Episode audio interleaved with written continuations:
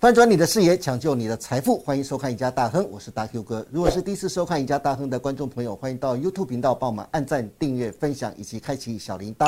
此外，你可以到 FB 上去搜寻 “Smart 金融库社团”，里面有许多的分析师以及财经专家，每天都会针对国际财经、台股趋势、个股走势发表精辟的分析，欢迎大家都能踊跃加入。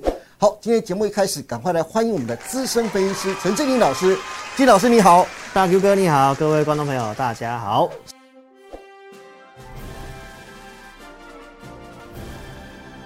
哎，郑老师，呃，今天这个赢家大亨的节目要跟您来谈一谈电价，就是上礼拜最夯的电价话题，不过是调涨电价。虽然上礼拜啊台股表现不佳，指数还在持续探底啊，但是我觉得投资人在这时候反而更不应该慌了手脚、乱了脑袋啊，因为这时候反而更应该要看清楚接下来的产业趋势。特别是下半年哪些产业会有前景跟机会啊？是电价调整就是一个非常好的契机。为什么？等一下志颖老师会告诉大家哦。嗯，经济部在六月二十七号时候宣布，针对高压及特高压的产业用电大户啊，要准备要调整百分之十五的电价。嗯，终结史上最长电价连七动，一般的民生跟住宅用户啊，其实。没有什么太大影响。对，不过这次的电价调整，其实影响最大就是企业团体，像是远东集团董事长徐旭东就说啊，电价一次涨百分之十五啊，太用力了，还讽刺着说 我们的政府啊本事很大呢。嗯，另外一个台波董事长林柏峰也讲啊，无法接受，等于处罚大企业，建议重启核电。友达董事长彭双浪则说到，企业的负担较大。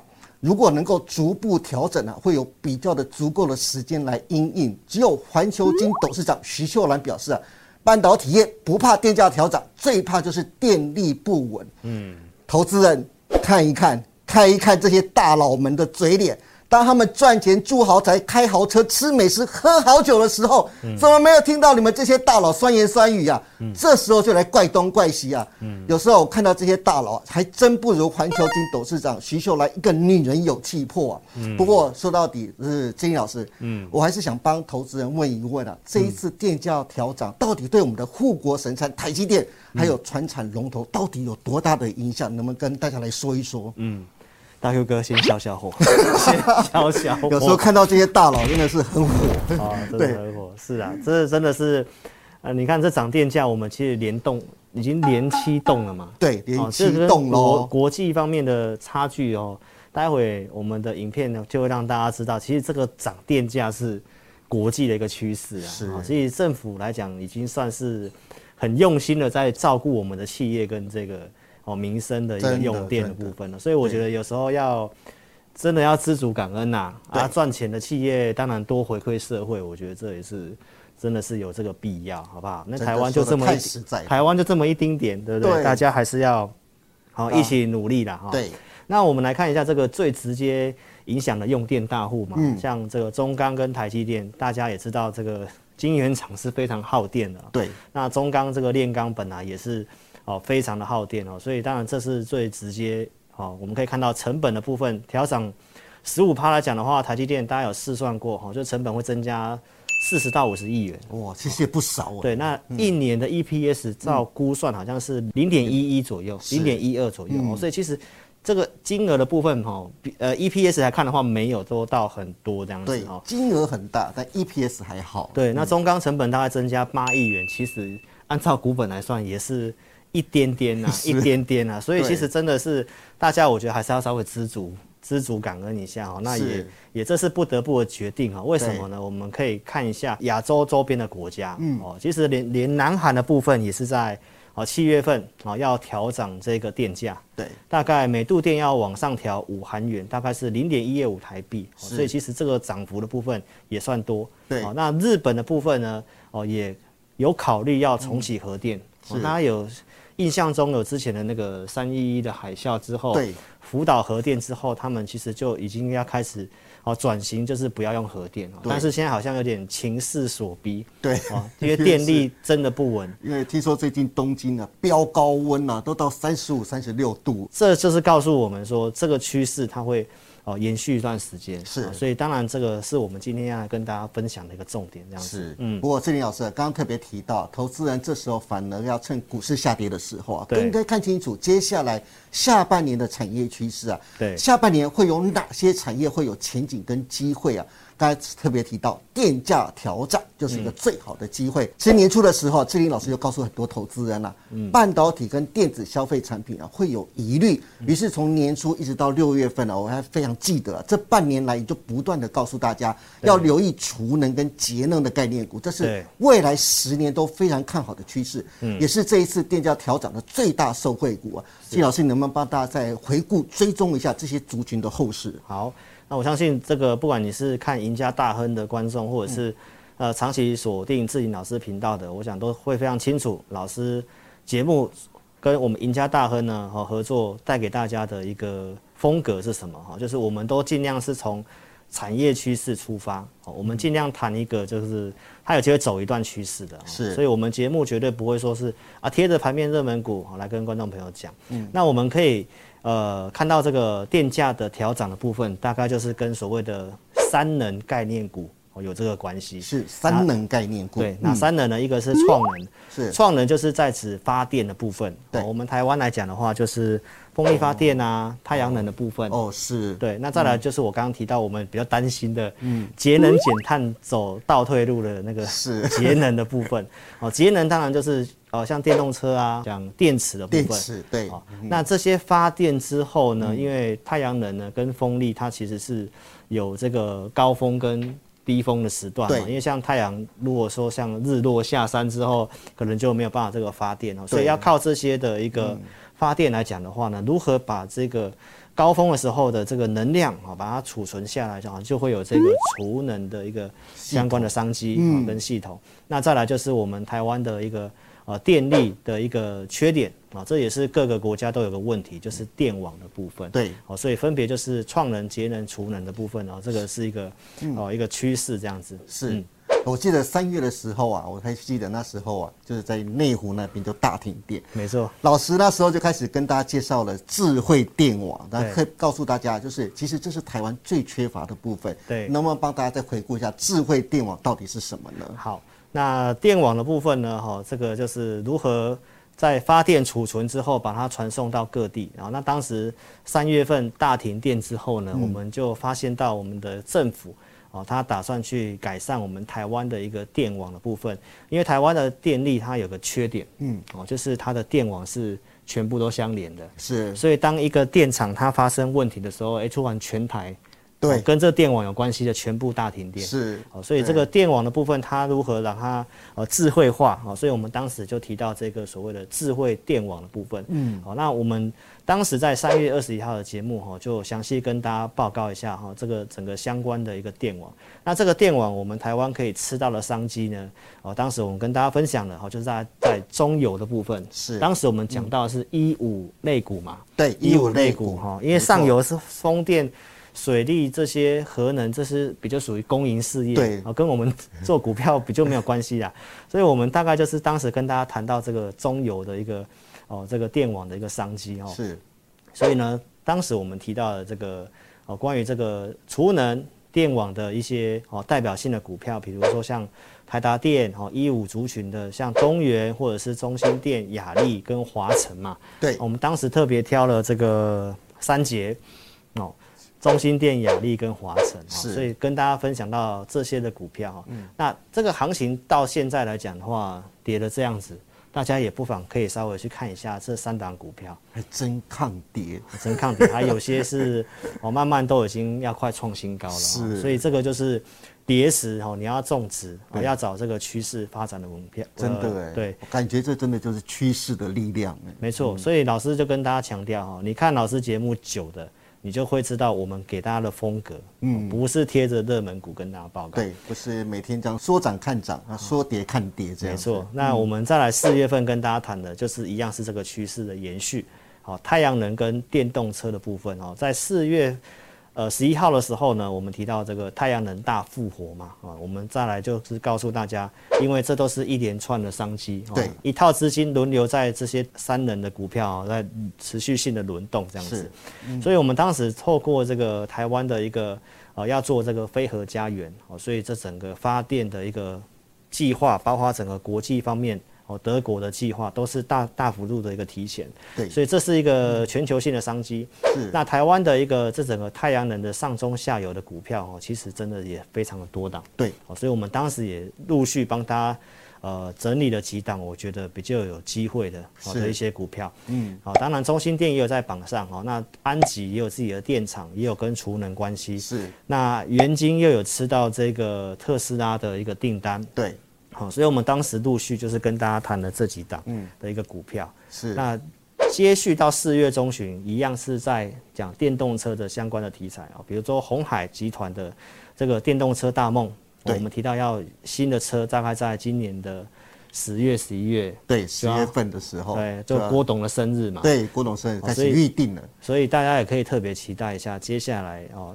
这个地方修正之后，哦，电动车红家军的部分真的可以特别注意。是。那电动车今年是一个高速成长一年啊，我也跟大家强调，这都是以呃倍数去算的。对。哦，倍数去算。倍数的。对。所以我们当时也谈了一些汽车零组件的一些股票。嗯。好，那在五月份我们就进入来告诉大家，像绿能的部分啊，所以其实我们都一直在这些的趋势的部分哦继续做围绕。是。那绿能到五二零的部分，因为行情真的。也跌得蛮惨的，对，哦，所以按照经验，当时我们也来跟大家报告一下，好，这个五二零的行情呢，哪些是呃这个蔡政府的一个主要的一个政策的导向嘛，是可以进可攻退可守。对，那绿呢，就是我当时告诉大家的，那生气股最近的行情不好，表现也是有不错。对，那半导体股我提到，就是可能要稳盘的话，五二零要稳盘，可能全指股的部分，哦，可以去关注。再来就是。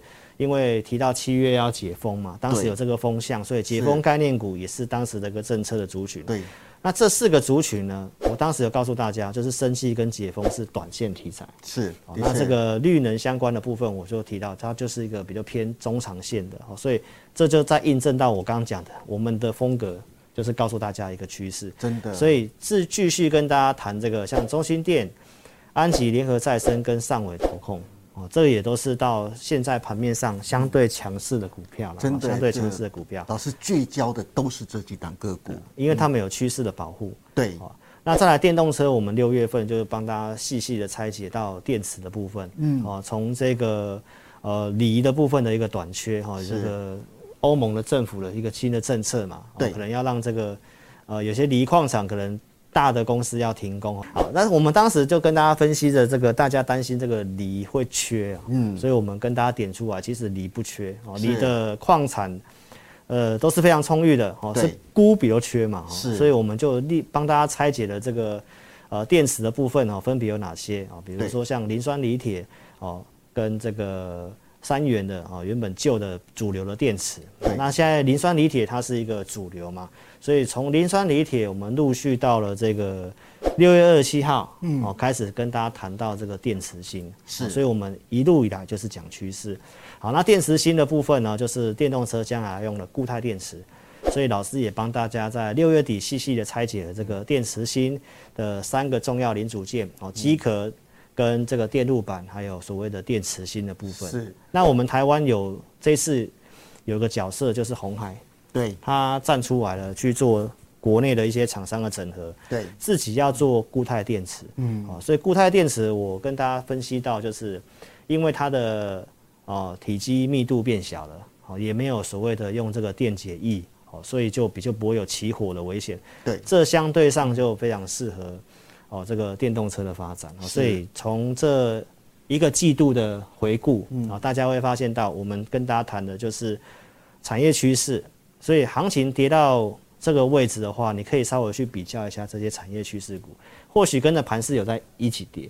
是，但是当行情真的止稳的时候，嗯，那你你你报这些股票，那将来这个趋势的产业趋势向上的话，它还是很容易让你赚钱，甚至说你短暂套牢后，后面都还有回升创高的机会。是，不过秦老师看到刚才前面帮大家回顾跟追踪的，讲到电价调整的最大受惠股，这次制作单位依照您说的节能、创能跟储能三大方向，找了九档的优质好股。嗯，如果投资人想趁这一波台股回档修正的时候去布局这些个股的话，你会建议哪些个股是可以优先考虑的呢？嗯。这里行情因为真的是相对不好了啊，因为上礼拜已经有又在跌破了这个一万五千一百多点的那个那个低点嘛，是，有看到万四的这个数字哈。对。那我想大家一定会非常的担心跟紧张啊。对。那如果你有看老师的直播，我想我有帮大家整理的这个重要的资料，就是告诉大家台湾重要的所有股票。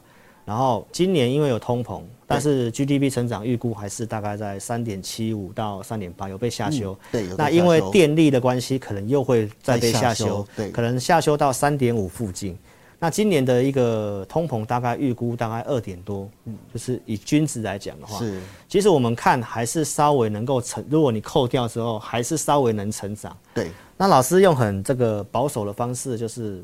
如果我就算今年比较成长哈，这些大的股票假设赚的跟去年一样，然后又跌到这个本一比估值低的地方，是。就是一万四千八，是，那就是上礼拜上礼拜的这个跌回来到呃相对低点位置，所以我我们要跟大家分享的是，这里其实你从很多面向看就是超跌，嗯，好，但是超跌气氛差，它还是有可能继续超跌，是。再多跌个四五百点都有可能。但是在这个时候，你已经知道说，其实跌的空间很有限的话，你要买，你还是买我刚刚讲的这些产业趋势股。是。但是因为气氛不好，你尽量挑选筹码稳定的。对。然后这个现行架构稍微强一点点的。是。而且这个题材，我想电价涨。嗯，你刚刚已经看到是日韩股哦，日韩国跟整个全球的趋势啊。对，所以这个是一定是会发展的东西。嗯，那就是再来就看你要做什么样的股票。是，所以制作单位帮大家挑这九档三能的概念股哦，分别节能、创能跟储能。是，这里面来看的话，就是储能大家可以特别去注意，储能可以特别优先，原因是因为我们。那个二零二五的飞核家园，政府经济部已经跟你确定是是跳票了，是确定就是说要延到二零一二零二六年的十月份了。对，那这中间的缺额，它政府它有点出来，嗯，它要靠储能去补。对，所以储能的部分是现在刚好搭配技术面，他们相对强。是，那节能当然我觉得发电的部分也会需要，因为屋顶太阳能这个法案刚过，对，就是要。呃，新的建筑物都是屋顶要变太阳能的部分，所以当然龙头的联合再生，嗯，这个线型架构也比较强哦。我们来看一下这个线型。好，先看这个联合再生哈。那联合再生大家可以看到现在的一个表现来讲的话，呃，台股是又创新低了，但是它还是在月季线之上。是。那这里站上去之后，在前面的大量的位置再稍微做震荡，有解套卖压，很正常。嗯。但是它其实。低点没有破低，好，然后在短期的这个月季的均线之上，哈，所以它相对大盘强势，所以太阳能的部分，哦，其他的像这个呃元金跟茂迪，对，啊安吉这些股票，你可以看现行里面最强的就是联合再生，是，所以如果你要做节能的话，我比较优先建议联合再生，是，再来它有个考量，嗯，就是现在行情量缩，哦是。量缩的话，可能在低单价的股票，相对上是比较有机会，比较有机会。好，所以这是呃联合再生。是。那再来看这个龙头的，像台达电。是。那这个是我们国内的这个储能的龙头，对，电源供应器的龙头。是。那台达电这家公司算非常优质，它本身没有什么金融借款，哦，纯纯粹都是现金的，财务体质很好。那在这个呃，全球要做升息的状况，资资金成本能够会增加的状况之下，哈，那台达电比较没有欠，呃，没有金融借款负债的公司，相对上是投资的一个首选的股票，是，哦，因为它就不就不会有这个利息的压力，对，好，那现行我们也可以看得到，哈，呃，五六月份的低点是越来越高。哦，那最近虽然回来回撤，是因为除权息的关系，对，所以你把除权息加回去，其实它还是相对抗跌。是，好，那月季线它目前是一个死亡交叉，哈，那这个地方因为它量缩掉，我们认为这个地方是底部区，是，哦，就是它会在这里筑底，所以如果你要布局的话，大盘有破它没有破，那这个是中大型股、中长线的持有，那你可以考虑就是分笔的哈去琢磨布局的股票，那需要时间的哈。是。那再来安吉的部分，就我提到这个太阳能的，哇，这些股票里面，好，那你看它的现行架构稍微比联合债还要再弱一点点，但短期的呃涨的强度。真的比较强，反而比较强哦。对，因为它的月季瓜离，它先拉的比较大，它前面真的跌很深，所以跌很深之后，它有个快速性的反弹啊，也有出量。是，那上面其实连续密集的出量的地方，也都是在在五十七块到六十七那之间哦，所以靠近这里你可能不用追。那有拉回量说，你可以注意，就是因为安吉它是属于有发电也有自己的电厂啊，又是储能的，所以它的题材真的比较多。但是现行架构上面，它可能还是，呃，拉回买哦，你可以可以再来考虑这股票。是，但是也是比大盘强势的哈，因为毕竟来到季线了嘛哈。对。好，那最后一档是中心店啊，这老朋友一定知道。对。一五一五类股的时候，当时我们直接讲了就中心店。对。那当时起涨的地方，我们也有带会员做进场操作。嗯嗯嗯。那这一波拉回修正之后呢，其实你也会看到五月份跟六月份的低点，它还是。垫高的状态，最近大盘跌，它还一度来到前高五十八块多的位置。是，那你看到它的量已经先过高了。嗯，对，量先过高，所以后面如果量缩拉回的话，那这你可以优先优先考虑做这股票。是，因为它的整个 EPS 的一个数字来看的话，其实你去算它的本益比是真的是相对很低很低，而且是这这四档股票里面。真的是赚钱的，呃，优质来讲的话，台达电跟中心电是真的明显，嗯数字获利数是很稳定、很稳定的公司。是的，所以这四档呢，哦，是老师今天帮大家整理，然后给大家做了个参考。嗯，好的，今天非常谢谢陈志颖老师跟我们分享这么多，从电价调整受惠的三大族群，节能、创能跟储能啊，帮大家筛选出优质的好标的，大家可以趁这波股市回档修正的时候，找好的时机点切入。俗话说，股市重挫就是最大的利多，你的胜率啊就比别人大很多啦。最重要的是，如果大家对电价调整的受惠股真的不晓得该怎么去筛选，或是进出买卖点不知道的，或是真的想知道接下来七月行情的规划的，欢迎大家都能锁定陈经理老师每周二、四、六晚上八点半直播的前进大趋势盘后解盘节目。今天也谢谢大家收看《以下大亨》，别忘记每周一到周四下午的五点半，我们再见喽。拜拜，拜拜，祝您大赚。